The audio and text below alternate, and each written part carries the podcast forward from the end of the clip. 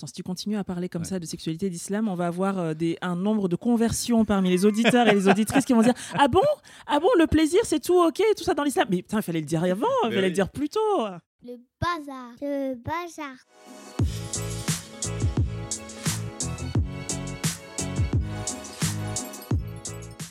Bienvenue dans Joyeux Bazar, le podcast de la double culture. Je suis Alexia Sena et je suis très fière de vous annoncer que Joyeux Bazar a été récompensé au Paris Podcast Festival.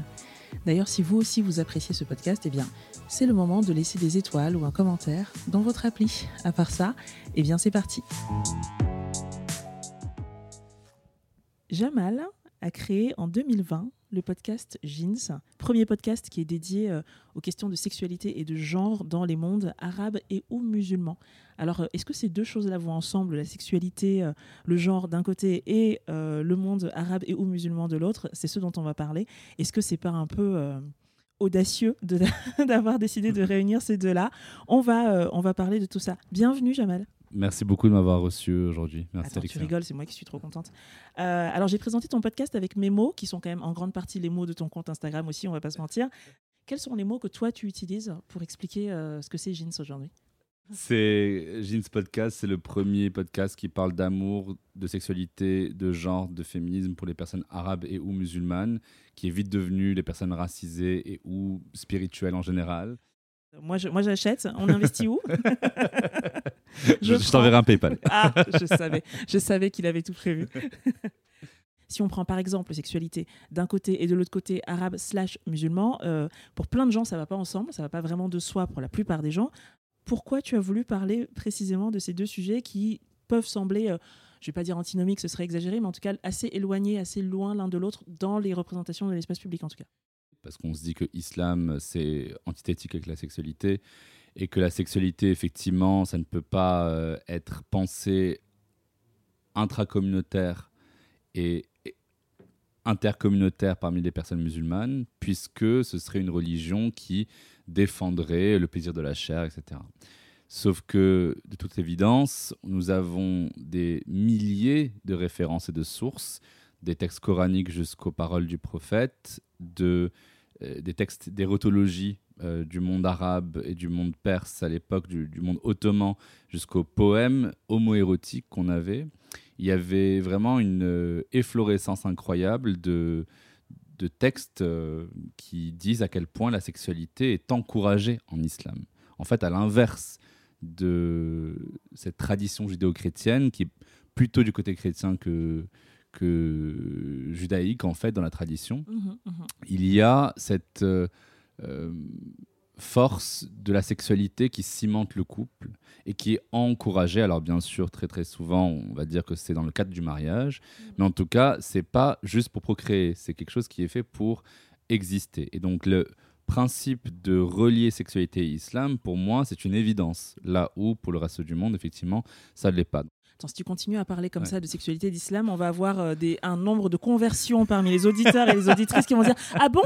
Ah bon, le plaisir, c'est tout ok, tout ça dans l'islam? Mais putain, il fallait le dire avant, il fallait le dire plus tôt. Mais même le, le droit à l'orgasme pour les femmes ah, est inscrit. refais, refais. Le droit à l'orgasme, vas-y, répète ça parce que c'est trop beau. le droit à l'orgasme en islam est une absolue évidence et obligation pour le mariage. il y a des juristes il y a des juristes consultes et juristes musulmans depuis le XIIIe siècle qui répètent que si au bout de quatre mois, il n'y a pas d'orgasme, il n'y a pas de satisfaction sexuelle pour la femme, elle peut divorcer en claquant des doigts. Non mais arrête. Hein. Je pense que le monde occidental, s'il lisait vraiment ce qu'il y avait dans les textes du monde arabo-islamique, euh, appelons-le comme on veut, euh, depuis la révélation coranique au 7e siècle, je pense que les gens seront choqués. Moi, aujourd'hui, je suis encore choqué de ce qu'on peut voir, alors que j'en ai vu des vertes et des pas mûres, mais je suis encore très très choqué de ce qu'on peut voir dans les textes qui ont été écrits par Al-Tifashi, par euh, Ibn Qayyim Jawziya, qui sont inconnus au bataillon bien sûr, mais parce qu'ils ne sont pas mis en avant dans les médias mainstream aujourd'hui, évidemment en France et beaucoup en Europe, dans le monde occidental en général, comme étant des choses qui peuvent réconcilier sexualité et islam, parce qu'on a un agenda médiatico-politique qui veut raconter l'islam comme étant euh, sectaire, euh, austère, aride de- d'amour, d'affection, Arriéré. euh, arriéré, etc. Là où la sexualité appartiendrait du coup à l'Occident. Mm, mm. Comment se sont passées ces recherches-là Je sais que tu as lu une bibliothèque entière. Tu me disais oui, alors je, je me suis tapé euh, 700 bouquins quand j'ai commencé à m'intéresser à ces questions-là. Comment on trouve aujourd'hui Est-ce qu'on trouve facilement ces, ces- ces sources-là on trouve très difficilement les bonnes sources et que très facilement, on va nous dire que c'est toujours les mauvaises sources quand on trouve des sources qui sont alternatives au discours majoritaire. Pour moi, le meilleur ami de départ, c'était le Coran. Parce que pour la première fois de ma vie, je l'ai lu par moi-même. D'accord, ouais. On me l'avait toujours raconté, on m'avait toujours dit ce qu'il fallait aller lire, on m'avait toujours euh, fait réciter les passages qu'il fallait réciter. Mm. Euh, mais je n'ai jamais lu par moi-même les différents éléments que constituait le Coran, avec ben, mon âge qui était plus avancé, avec euh, mes lectures qui étaient plus avancées, avec mon intérêt très fort pour la sociologie, l'anthropologie, la psychologie, la sociologie, toutes les sciences humaines qui permettaient de Mm. comprendre aussi les faits culturels et historiques. Et quand j'ai été à la source de ce qui a été dit, je me suis dit, oh merde, mais on m'a menti. mais on, m'a donc menti. menti toutes ces années. Toutes ces années, on m'a menti. Mm. Et après ça, je me suis dit, mais dans ce cas, c'est sûr que je suis pas le seul à avoir remarqué qu'il y avait un, Ah énorme Mm. écart. Et là, je suis allé voir, notamment donc, des personnalités que j'ai interviewées euh, dans, dans mon podcast, euh, comme Asma Labrabet, qui est une éminente féministe euh, islamique, euh, musulmane, et- Mm. euh, Malika Hamidi, Raleb Bencher, Ludovic Mohamed Zahed, et puis les anglophones, comme Amina Wadoud, comme Annie Zunveld, comme Sir Scott Alan Kogel. Enfin, quand on travaille sur les sujets de féminisme, de queerness, d'antiracisme, croisés avec la question de l'islam, on découvre qu'il y a des pans entiers qu'on a cachés parce qu'il fallait que la tradition opère plutôt que la vérité. Et donc c'est là où j'ai commencé à rechercher des sources encore et encore et encore, à n'en plus finir jusqu'à euh, les 110 épisodes d'aujourd'hui. C'est marrant parce que tu, tu as, tu as expliqué dans les recherches que tu avais faites les liens que tu as bah, cherchés, que tu as découverts aussi entre sexualité et islam. Mhm. Alors que moi, je t'avais parlé, en reprenant tes termes, de, du monde arabe et ou musulman. Ce qui m'amène sur une question que j'avais prévu de te poser, Mhm. qui est euh, à la fois euh, quelle distinction on fait entre ces deux mots-là. Je, je pense que c'est clair pour pas mal de monde, mais je trouve que c'est toujours bien de. Bien sûr. on est quand même dans un, un discours mainstream qui tend à Mhm. lier, amalgamer les deux, donc c'est toujours bien de refaire un, un- un- un rappel là-dessus. Arabe étant une ethnicité, une race, appelons-la comme on veut, Mm. Musulman étant une religion euh, relative à l'islam, Ça ne se recoupe pas donc ça ne se forcément. recoupe pas forcément, puisque on peut être musulman et turc, c'est-à-dire pas arabe. On peut être musulman, chiite, iranien et donc pas arabe. On peut être euh, musulman et indonésien, donc sud-est asiatique. Mm. Et on peut être de la même façon une personne arabe qui est copte, catholique, chrétienne d'Égypte, qui est libanaise maronite, catholique, qui est juif séfarade ou mizraïm. Mm. Donc, il y a beaucoup de- d'amalgames qui sont faits aujourd'hui parce que qui dit arabe dit musulman, ce qui fait que c'est ce que je disais dans un des épisodes avec euh, Maboula Soumaoro. Et puis On ensuite, aime Maboula Soumaoro. on adore. Maboula On Soumaoro. euh, on parlait du fait que une, une femme noire qui va dans la rue aujourd'hui, dans les rues de Paris, habillée en boubou avec un kitambala sur la tête, par exemple, pour se couvrir les cheveux, qui est musulmane, ce sera une maman africaine. Hmm. Une femme qui est racisée, visible comme étant une femme maghrébine, sera forcément racisée comme musulmane. Ouais. Alors que sûrement que cette femme-là, peut-être, est athée. Mm. Ou je ne sais quoi d'autre. Ouais, ouais.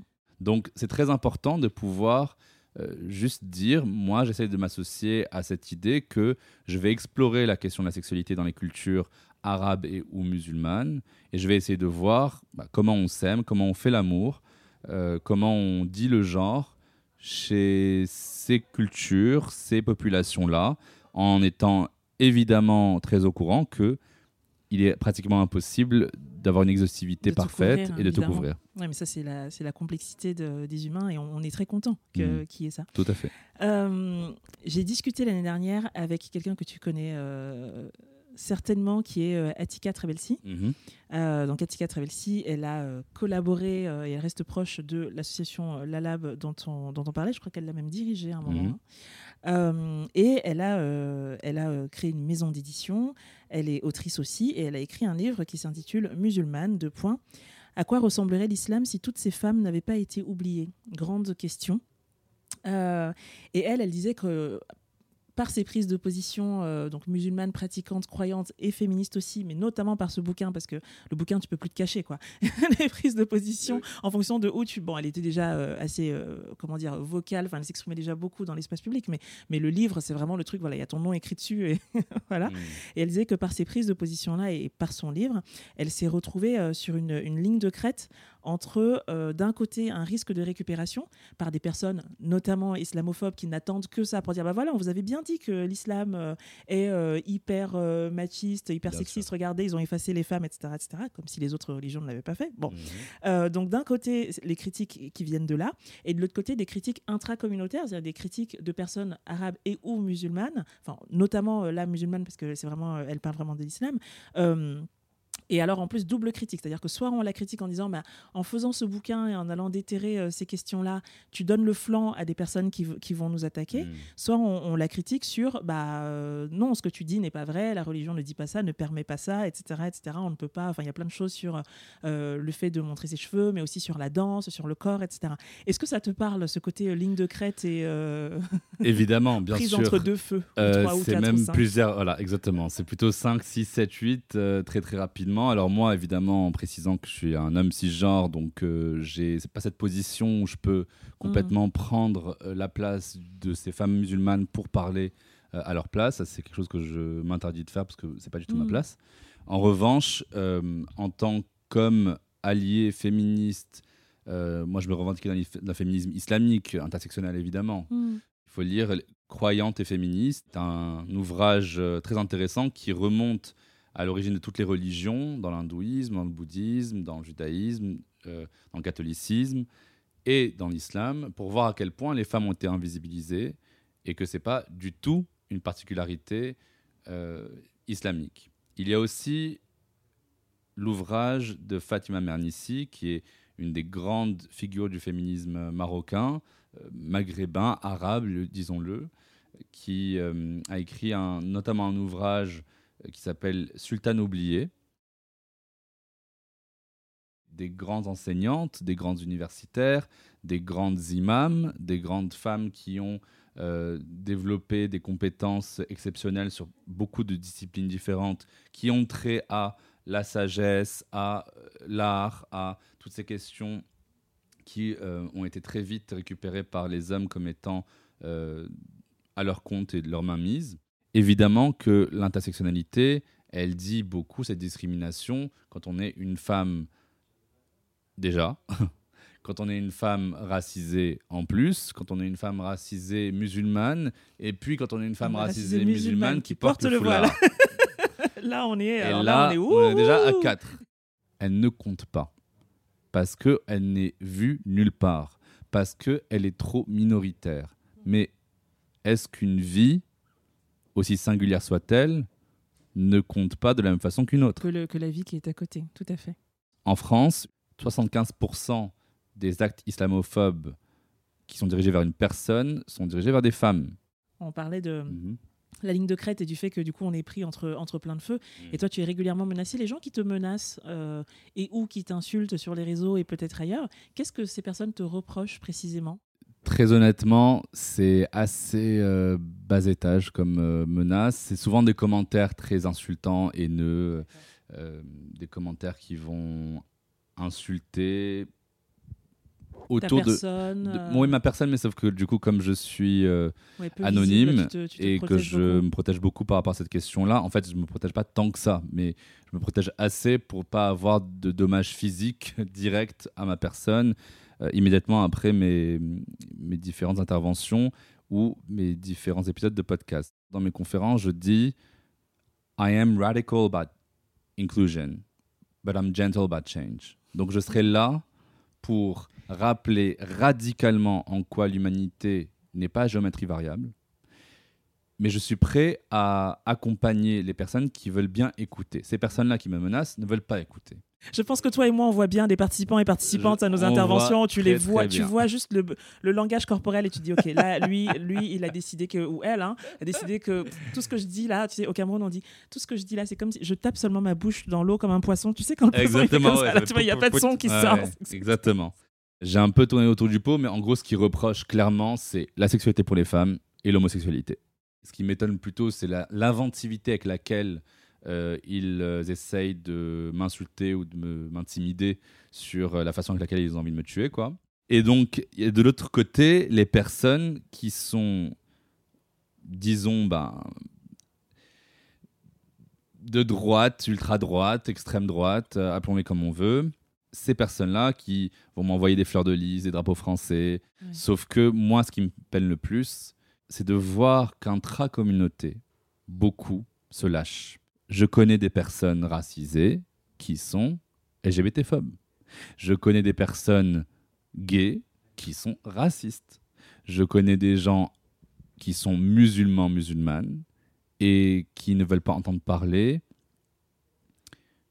de personnes en situation de handicap comme potentiels partenaires euh, amoureux ou sexuels, etc., etc., etc. Est-ce que le fait d'appartenir à un groupe minorisé ou marginalisé te rend forcément euh, plus à l'écoute de ce, de, des autres groupes? Pas Enfin, du tout. j'ai- J'aimerais que ce soit vrai, mais. Non, c'est très juste que tu, le, que tu le soulignes. Évidemment, on n'a pas de totem d'immunité quand on est une personne racisée quant au racisme lui-même. Merci de nous avoir fait une cartographie de tes haters. Comme ça, maintenant, on sait, on sait bien. Voilà. Ce que ça révèle pour moi, euh, cette histoire de ligne de crête, et c'est l'injonction à choisir un camp, en fait. C'est en fait, tu ne peux pas être et. Donc, soit tu es d'un côté, enfin, tu es, tu es pour euh, moi et donc tu es contre les autres, alors tu es pour les autres, tu es contre moi. Et en fait, euh, l'impossibilité de certaines personnes à, concevoir, oui, qu'on puisse appartenir à plusieurs mondes, euh, soit de façon permanente, soit de temps en temps, en fonction de, du sujet, de la journée, de, et, donc la fluidité de, des, identités et des, et des idées et des positionnements est, est- est compliquée en fait. Et ça, c'est un truc qui me,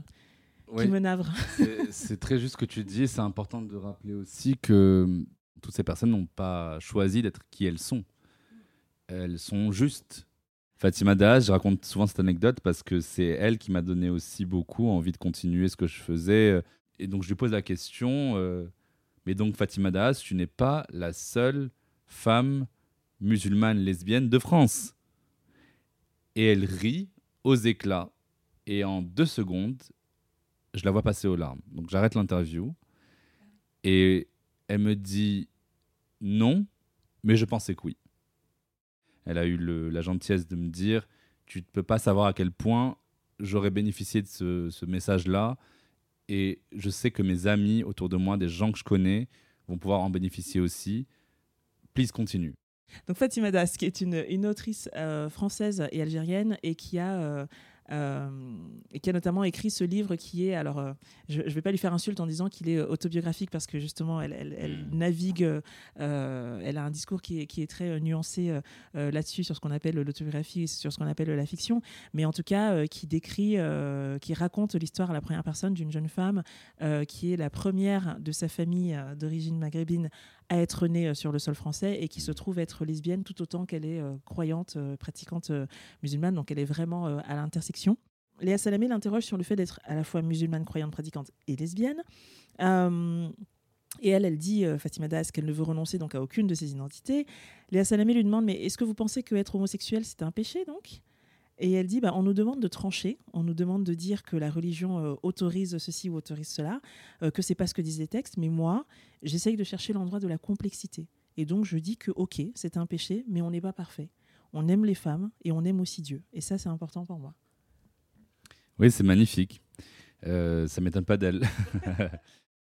Moi, je m'autorise à dire autre chose qui ne va pas évidemment contre ce qu'elle vient de dire, enfin ce que tu viens d'évoquer, cette citation-là, qui pour moi est essentielle. Bien sûr que si on considère l'homosexualité ou l'identité queer en général comme un péché, en tout cas en islam, on peut quand même continuer à vivre. Pas besoin de réfléchir à comment sauter la vie. Ce qui est très important à dire, puisque c'est le cas d'énormément de personnes queer. Elle peut rester tranquille parce que si elle croit en le même Dieu que moi, en tout cas, euh, Allah en islam, a priori, elle n'a pas beaucoup de soucis à se faire. Toi, genre, tu, tu, tu, tu garantis le paradis aux gens. Quoi. Tu dis non, mais c'est bon, ma soeur, t'inquiète, continue ta life, tout va bien. J'ai checké là-haut avec le grand boss, il a dit que c'était OK, tu peux y aller. euh, Non, mais ce que je veux dire, c'est que. Je te donne un bracelet jaune, c'est all inclusive. Tu- rentres quand tu veux. non, mais attends, Jamal, on, va, on, va, on va avoir des problèmes. ouais, d'accord, on va avoir des problèmes. Ce que je dis, c'est que la notion de péché n'est pas très islamique, elle est plutôt judéo-chrétienne. C'est-à-dire qu'on n'est pas né avec le péché originel d'Ève, etc., ce qui n'est pas le cas. Deuxièmement, c'est que les personnes queer sont des créations de Dieu et Dieu ne fait pas d'erreur. Et que troisièmement, ce chemin emprunté n'est pas celui d'un chemin choisi. À partir du moment où on comprend que on est qui on est, presque parfois, d'après les dires de certaines personnes qui ont témoigné, malgré moi, malgré soi, malgré toi, etc., malgré tout ce que j'ai pu essayer de faire autrement, malgré ma culture, malgré ce qu'on m'a dit, que ma religion me disait, mais moi, je ne peux pas faire autrement. Donc, est-ce vraiment ici une preuve de la dépravation totale, la délinquance sexuelle d'une personne qui voudrait être bonne musulmane et qui n'y arrive pas? Non. Il s'agit d'amour. On va parler d'amour parce qu'en vrai, là, on a parlé de plein de trucs euh, essentiellement euh, sexuels ou sexualisants, mais je, C'est je bien. suis et c'est- très bien. Euh, met- Mettez-moi de la joie et du sexe dans ce podcast, voyons. Bon, ça c'est fait. Euh, mais je, je, je, je reparcourais encore là le compte Instagram cette semaine et je, je suis intimement convaincue que ce podcast, il parle d'abord d'amour en fait. Tout à fait, oui. C'est ça le grand ton grand propos en fait, en vrai. Oui, euh, c'est clair. L'amour, pour moi, c'est ce qui gouverne tout. L'amour, c'est aussi une des manières pour moi d'exprimer ma spiritualité, puisque euh, en islam, on relie l'amour à Dieu. En arabe, on appelle ça le wadoud. Ce n'est pas parce que les terres d'islam sont arides d'amour qu'on n'arrive pas à le dire. C'est parce qu'il y a tellement de façons de le dire. Offrir une friandise pour l'Aïd, comme préparer le gâteau préféré de son enfant, comme la main passée dans les cheveux du grand-père pour son petit-fils. C'est bien de le rappeler parce que on a toujours pointé du doigt les cultures maghrébines comme violentes, comme dénuées d'amour, Ouais, ouais. comme bestialisées évidemment. On trouve des joutes oratoires entre personnes qui veulent se marier, qui veulent se draguer, qui veulent se séduire, qui parlent d'amour. On trouve des chansons d'amour de Oum Kulthum à Fayrouz, à Abdelhalim Hafez, à, à toutes les grandes divas du monde arabe. On trouve l'amour au centre des créations artistiques dans des espaces interstitiels où on ne pensait pas que l'amour existait. Par exemple, il y a des histoires d'amour entre des hommes et des prostituées. Il y a des histoires d'amour entre des hommes et leurs femmes et puis des hommes avec d'autres hommes. Il y a des histoires d'amour qui ne connaissent pas de sexualité parce que la personne est asexuelle. Tout à fait. Donc c'est ça qui est vraiment au centre pour moi, c'est que il faut rappeler que l'amour circule et l'amour peut, pour moi, tout résoudre, euh, je l'espère. C'est beau. Jamal président. Allez, soyons fous. on a dit tout ça, on n'a pas dit d'où ça t'est venu, cette histoire-là. Mhm, Toi, tu, as, tu es né au Maroc, tu y as grandi tout à fait, jusqu'à tes 17 ans. Tu arrives en France à tes 17 ans pour poursuivre tes études ici. exactement, oui. Euh, dans l'enfance que tu as eue, est-ce que tu voyais déjà euh, des frictions ou des euh, incohérences peut-être entre... Enfin, en tout cas, qui faisaient une place euh, un peu euh, cachée ou incohérente ou insuffisante, peut-être, euh, à Mhm. l'amour et à la sexualité dans le- dans l'environnement dans lequel tu as grandi? Est-ce que j'ai 4 heures pour répondre? Vous aurez deux minutes et demie, monsieur. En fait, il n'y a que des choses qui m'ont fait reculer à l'idée que dans mon enfance, on pouvait parler de sexualité. C'était impossible. Dans un pays aussi où l'article 489 et 490 du Code pénal marocain interdisent la sexualité hors mariage euh, donc pour deux personnes euh, de sexe opposé et euh, la sexualité dite contre nature entre personnes de même sexe. Mhm. Donc, quand on a ça dans un pays, ça veut dire que ça laisse place à une cer- certaine forme de despotisme ou de violence euh, policière ou de ce qu'on appelle la hugra en arabe, c'est-à-dire cette discrimination, cette oppression systémique euh, qui est souvent très classiste et qui montre l'ascendant qu'a le pouvoir sur nous, c'est-à-dire le fait que on doive se cacher pour vivre. Pour vivre euh, normalement. Voilà. Comment avoir une copine? Est-ce que je peux lui tenir la main dans la rue? Est-ce que Mm. je peux l'embrasser sur la bouche? Euh, J'ai, c'était pas- je sais pas, j'ai 16 ans, j'ai 17 ans, euh, je peux avoir une copine, non? Bah non, je peux pas, Mm. parce que il faut que tu te maries. Sauf que dans les milieux bourgeois, tu peux, puisque souvent les parents, euh, souvent le fait que les parents donnent la voiture avant l'âge de 18 ans. À l'opposé, il y a des personnes qui ne peuvent vraiment pas avoir de copine, puisque s'ils se retrouvent dans un espace qui était prévu pas forcément pour la sexualité, dans une voiture, dans des toilettes, dans, sur une plage, abandonnée, à minuit, par la police, par un gendarme, par je ne sais qui, il y a la grande possibilité que du coup, ils finissent en prison.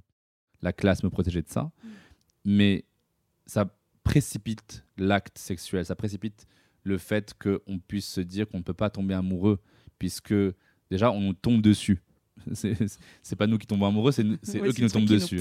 Voilà. Et en fait, c'est vraiment ça la précipitation, l'acte précipité, précoce de devoir vite faire l'amour nous empêche de le vivre. Tant qu'on restera dans un monde où on enterre l'amour, il pourra pas germer. Putain, t'as d'autres punchlines comme ça Merci, c'est hyper, euh, hyper intéressant effectivement sur le au-delà de, de ta vie et ton enfance. Euh, J'entends aussi l'aspect euh, légal et tu as beaucoup parlé de ces, as- de ces articles, je sais qu'ils te sont chers, 489 et 490. Oui, Merci. Euh, je sais qu'ils te sont chers et je pense que ça a euh, joué aussi dans les déclencheurs que tu as eu dans ton engagement aujourd'hui euh, et, ton, et ton militantisme sur ces questions-là? Oui, tout à fait. C'est très juste que merci de me relancer là-dessus. J'ai eu un premier éveil militant en 2012 avec euh, une affaire euh, morbide, horriblissime. C'est l'affaire d'Amina Filali qui a subi un viol à l'âge de 15 ans par un homme et qui est tombée enceinte de ce viol-là et qui pouvait voir ce violeur exempté de toute peine d'emprisonnement de toute justice en se mariant avec lui. Donc, il y avait une loi au Maroc qui permettait ça, d'annuler le viol par le mariage. À l'âge donc de un peu moins de 16 ans, elle s'est donné la mort. Et cette, euh, ce fait divers, on l'appelle comme ça dans les journaux, mais pour moi c'est beaucoup plus important que ça, a donné lieu à une remise en question très forte de cette loi dans le Code de la famille au Maroc. Et assez rapidement, après les indignations publiques, la loi a changé. Et là, je me suis dit, ah, C'est donc possible. c'est donc possible. Ça veut dire donc que ce qu'on m'a raconté depuis les 20 21 dernières années de ma vie, que au Maroc, la fatalité l'emportera toujours, que ça ne changera jamais, que le Maroc c'est le Maroc, on est un pays musulman, que je ne sais pas quoi, etc. Ça ne changera jamais. En fait, ça peut changer. Il suffit d'un investissement activiste, militant, politique, peu importe comment on l'appelle. Dans l'image qu'on peut avoir de certains pays arabes et ou musulmans dans leur rapport à la sexualité, en fait, il y y, a tout un pan qui n'est pas du tout lié à la... Même sans aller aussi loin que toi tu l'as fait sur tes, sur tes recherches, tu Mm. vois, mais euh, il y a un pan qui est pas du tout lié à, à la religion, mais qui est lié au politique, au sens vraiment, euh, qu'est-ce que le pouvoir veut, nous, comment Totalement. le pouvoir choisit de nous embrigader. Et chaque, dans tous les pays, le pouvoir euh, essaye, avec Mhm. des méthodes différentes, Mhm. mais là qui peut passer par un contrôle des corps. Et, et je, et je vois que dans ton podcast, tu- il y a beaucoup de personnes, de danseurs et de danseuses. Mais cette question de comment, euh, à un moment, le, le- le pouvoir politique, dans la classe dirigeante, les dirigeants et dirigeantes, euh, oui, prennent en otage en fait euh, les corps et tout ce qui va derrière, c'est-à-dire les histoires d'amour, la spontanéité, le mouvement au sens vraiment physique du terme, en fait, la capacité à bouger. Et euh, quand on ne connaît pas ces, ces- ces contextes et qu'on les voit uniquement de l'extérieur, comme c'est par exemple mon cas, on peut projeter un truc en disant oui, mais c'est parce que c'est un pays musulman en fait. Mm. Et on, on dit hop, tu vois, on fait un raccourci comme ça, alors qu'en fait, la même histoire pourrait se passer dans un autre pays qui ne serait pas du tout musulman, mais simplement euh, où euh, on a utilisé un outil qui peut être la religion pour aller embrigader les, les, les corps, en fait. On le voit bien du coup avec les États-Unis qui ont reculé sur la question de l'avortement, par exemple. Toutes ces questions-là, c'est l'instrumentalisation politique, en effet. Du corps des femmes, pour changer. Encore une fois. Encore une fois. Avec tous ces, euh, tout- toutes ces colères, parce que tu parlais d'être énervé au dîner de famille. Ouais, ouais. euh, donc toi, tu es le cousin qu'on hésitait à inviter, en fait, quand en fin d'année, là, on dit Qu'on n'invitait plus. comment ça se passe? De porter euh, à la fois euh, euh, ces discours voilà, nuancés à l'intersection de plein de choses auxquelles on ne s'attend pas forcément, et puis bah, cette colère de ouais, de- d'envie de changer les choses, d'ouvrir les yeux des gens autour de toi. il y a plein de moments où j'ai reculé face au moment où je devais parler finalement, au moment où je devais me sentir légitime de dire mais là quand tu me dis que euh, il faudrait que je fasse attention à comment je parle parce que tu as l'impression que je suis trop agressif, mais les clients ils ont bien applaudi à la fin. Oui, ils ont applaudi, mais on n'est pas des marchands de tapis ici. Ouais, on n'est pas des marchands Ah de oui. tapis, mais qu'est-ce que tu trouves que ben je sais pas, tu es trop agressif quand tu parles. Bon, d'accord, mais euh, mes clients, ça fait un an que, que je les vois, euh, qu'ils sont très contents. Que, euh, non, mais crois-moi, crois-moi. euh, bon, ben, je l'ai cru, tout Mhm. simplement, et j'essaie de faire mieux. Et j'essaie de parler plus doucement. J'ai commencé à vraiment m'énerver beaucoup quand je me suis expatrié. Quand je suis parti à Dubaï, à Singapour, à Shanghai, à New York, j'étais expat Ouais. c'est là où je me suis dit ah merde donc même quand je vais à l'autre bout du monde et que ça fait trois ans que je suis ici et que moi j'ai des amis qui sont chinois et je parle mandarin et je travaille comme je peux et je fais j'ai une bonne posture position sociale que j'ai un confort dans ma vie etc j'ai des amis qui aujourd'hui me disent il y en a un qui n'a pas payé c'est sûrement Jamal et tu as sûrement Ah oui, volé le pourboire du serveur avec donc c'est anodin, sauf pour moi. Évidemment. Et je me rends compte que les gens qui potentiellement me ressemblent ont vécu la même chose. Ah, Donc je ne suis pas seule. donc je ne suis pas seul. Et c'est pour ça que ces, ces histoires-là, euh, violentes comme euh, là les exemples de microagressions que tu as dites, mais, mais aussi les histoires de joie quand il y en a, Mm. ont besoin d'être racontées C'est peut-être pour que moi je me sente moins seul. aussi. tu as eu l'élégance de dire pour que les autres se sentent moins seuls, mais on- toi et moi savons que quand on fait un podcast, c'est quand même beaucoup pour soi au départ. C'est clair. C'est clair. Jamal, après tout ce qu'on s'est dit euh, et tout le euh, les trajectoires aussi que tu as que tu as que tu as décrites euh, individuelles et puis après collectives avec euh, toute cette communauté autour du podcast, les gens que tu as rencontrés, que tu as interviewés, etc. Qui es-tu devenu De plus en plus moi-même. Parce que je me suis rencontré dans les rencontres que j'ai faites. Parce que j'ai rencontré l'amour, parce que j'ai pu l'accueillir aussi. Et parce que ma vie, c'était... Je vais dire que c'était euh, le chaos, mais dans le chaos, il y a beaucoup d'amour qui se loge et que ça peut devenir finalement un joyeux bazar. Eh ben ça c'est de la chute. Merci beaucoup. Bah, merci à toi. J'espère que l'épisode vous a plu. Vous pouvez vous abonner à la newsletter, mais vous pouvez aussi me contacter pour une conférence ou un atelier dans votre entreprise. Ce sera comme ici, c'est-à-dire euh, apaisé, nuancé, constructif. À bientôt.